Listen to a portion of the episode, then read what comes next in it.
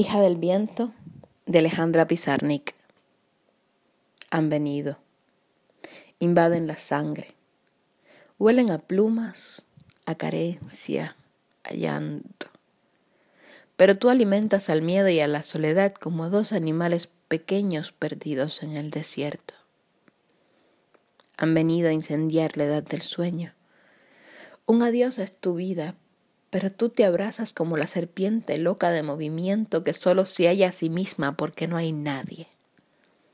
Tú lloras debajo de tu llanto. Tú abres el cofre de tus deseos y eres más rica que la noche.